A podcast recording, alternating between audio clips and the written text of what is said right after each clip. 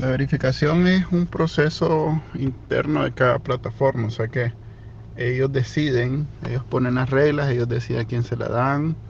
Eh, no hay detrás, digamos, una práctica universal. Cada quien lo hace diferente.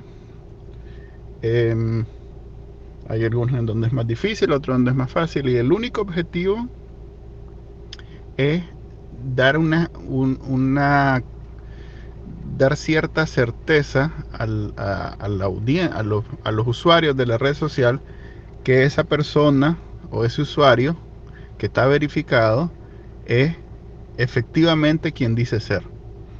O sea que uno puede asumir que si, digamos, el usuario de Steve Jobs, que está muerto, pero digamos Jeff Bezos, que es el de Amazon, tiene un check azul, una verificación, uno, de, uno puede asumir que en esa red social alguien se, se, encargó de verificar que realmente era esa persona, ¿ya? Ya sea solicitándole un documento eh, formal o bien este, simplemente llenando una serie de requisitos. Eso es básicamente. Es que en las redes sociales cualquiera puede crear un, un usuario y usar la foto y el nombre de alguien más. Entonces, eso produce como consecuencia que hay muchas cuentas falsas. Algunas ni siquiera sabemos que existen. Entonces es muy común, por ejemplo, este, recientemente he visto que lo ocupan, o sea, crean una cuenta falsa de alguien simplemente para decirle, mira, mandé un paquete, te van a llamar de aduana y vos vas a dar el número y no sé qué, y es solo para estafar, pues. Entonces, como no todo el mundo se, se puede verificar, eh, digamos que es un proceso más o menos exclusivo, entonces termina siendo bien fácil hacer este, esas cuentas falsas. Y no hay manera de, de, realmente verificar si es o no la persona, a menos que tengas contacto con la persona real y le preguntes, mira, esta cuenta es tuya. Entonces esa es la única manera de saber. Pero a través de señales dentro de la red social, si no es el, signo de verificación, que generalmente es un cheque azul, no hay nada que te diga, pues entonces estás más o menos expuesto a, que te hagan fraude. Eh, es que tampoco tiene mucho sentido que un usuario común que no tiene, digamos, el riesgo que pueda tener alguien famoso, este, siga todo este procedimiento, porque el procedimiento implica eh, que alguien lo revise y el problema de Facebook, por ejemplo, es que no tiene suficiente recurso humano para poder darle seguimiento a todo. Entonces, mm, ellos priorizan y solo los, así, las cuentas que pueden ser potencialmente peligrosas si alguien se, hace pasar por ellos. Pues.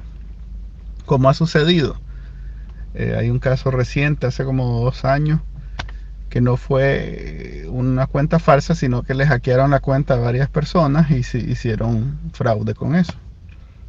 Entonces, este, como usuario normal, como decía, Twitter aparentemente está en sus planes permitir que todo el mundo pueda, pueda verificarse. Pero no sé todavía cómo lo van a hacer. Facebook es diferente y digamos que no, que no es tan fácil. Eh, la, última pregunta, ¿qué tipo de cuentas son vanidas o consideradas falsas en este caso en Facebook, Twitter e Instagram? Pues mira, Facebook y, e Instagram son dos cosas diferentes. Pues son lo mismo, pero son una misma empresa.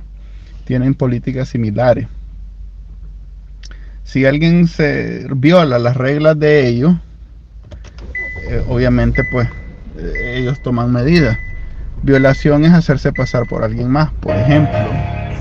Entonces, con solo eso, con solo que vos crees un usuario que no sos vos, incluso haciéndote, poniendo un nombre que no es de nadie, pues simplemente te, estás haciendo, este, estás evitando poner tu identidad, ya estás violando las reglas y ya, ya es suficiente mérito para que te eh, expulsen. Lo que pasa es que, como decía antes, no hay suficiente gente dando seguimiento.